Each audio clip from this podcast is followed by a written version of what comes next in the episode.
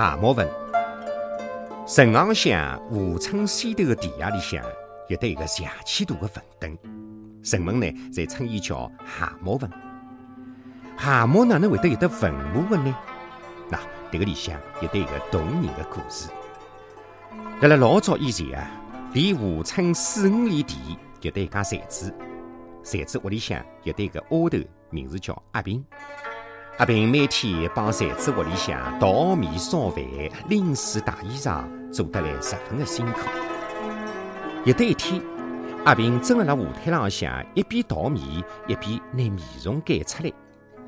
迭个辰光，突然有对只蛤蟆游到伊个面前，两只前脚朝水胶床浪向一搭，瞪着个大眼睛对伊望了海，好像要吃食。阿平就拿一条米虫。夺了过去，蛤蟆嘴巴一张，就拿米虫舔进了嘴巴里。阿炳看见蛤蟆邪气有趣，索性拿所有的米虫侪夺了过去。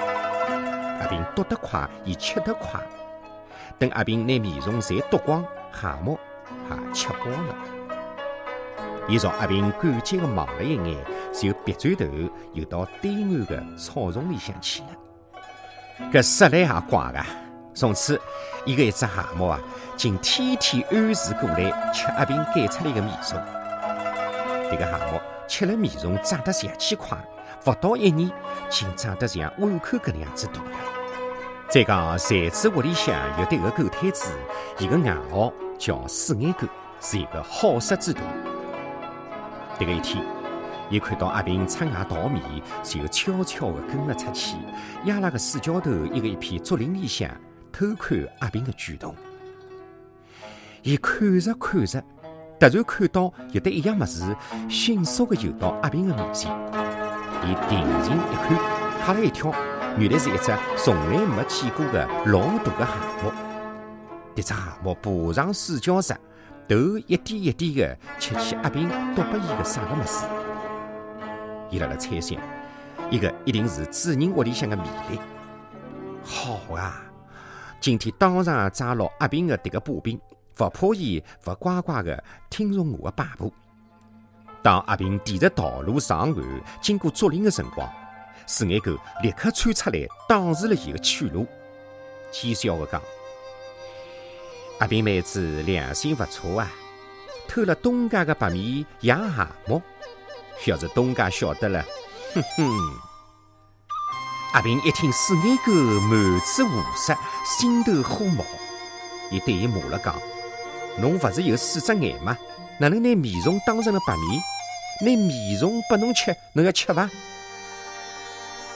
四眼狗听讲拨蛤蟆吃的是米虫，嘴巴一闭，讲勿出闲话来。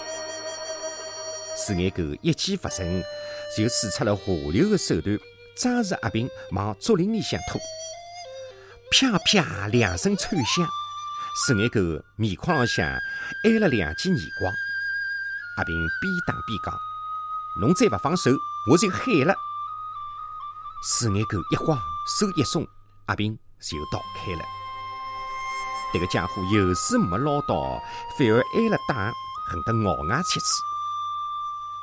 之后啊，四眼狗辣辣财主面前诬告阿平偷东家的白米养蛤蟆。财主信以为真，拿阿平毒打了一顿之后，赶出了家门。阿平只好提起讨饭来，孤零零的外出讨饭去了。搿说来也奇怪，迭只蛤蟆一连几天没看见阿平来，就上岸四处寻找，终于寻到阿平，并从此跟着阿平四处讨饭了。一天夜里向，阿平来到了吴村附近的一座破庙里向投宿。伊点亮了观音像前头的残烛，就地铺上了破麻袋，躺下身子，呼呼地困着了。而迭只蛤蟆呢，从烂头里向爬了出来，守辣了伊的身旁，瞪着个大眼睛，伊看着四方的动静。远处雷声隐隐作响，庙里向空气是又湿又闷。突然，墙角里向爬出来一条插巴长的蜈蚣。窸窸窣窣的从阿平的脚边游过来，蛤蟆见到敌人来了，顿时抖起了精神，嘴巴一闭，肚皮一张，喷出了一股白色的毒浆，喷在了蜈蚣的身浪向。蜈蚣随着毒浆，身子抖擞了几下，爬辣地浪向不动了。啥人晓得，一害刚刚除脱，又来一害，随着一股阴气，菩萨树后面唰唰的游出了一条又粗又长的毒蛇。这条蛇粗像小牛的尾巴，长有得一丈多，吐着毒信朝阿平的头部游过来。正辣这个危险的辰光，蛤蟆一扑一跳，迎了上去。这个条毒蛇根本不拿蛤蟆放辣了眼里向，只管头一昂朝阿平扑了过去。正辣这个紧要关头，蛤蟆鼓足全力，对准蛇头，接连喷出了两股毒浆。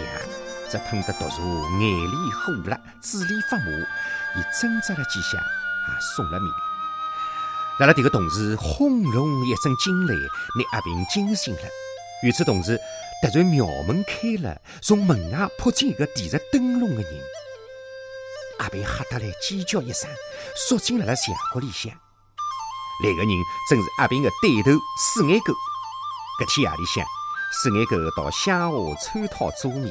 回来碰着暴风雨，有得一座破庙，伊就进来避雨。没想到雨夹路黑，进了了此地碰着阿平姑娘。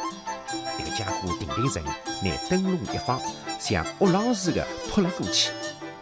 突然，一只蛤蟆纵身跳上四眼狗的肩头，还没等四眼狗看清爽，蛤蟆匠已经喷进了伊的狗眼。四眼狗。顿时痛得满地打滚，蛤蟆呢还不罢休，以极尽全力喷出了身浪向最后一股毒浆液，伊自家也趴辣地浪向不能够动了。当阿平见到身边死了个蜈蚣特只毒蛇，又看到跌倒辣辣地皮浪向挣扎个坏人，伊才明白是蛤蟆救了伊的性命。伊不敢再等下去了，伊抱起了这一只蛤蟆。离开了破庙。第二天，阿平恳求一位善良的农民，在了湖村的一块荒地里向，拿蛤蟆安葬了，并为伊垒起了一座高大的坟墩。蛤蟆坟的故事就此流传至今。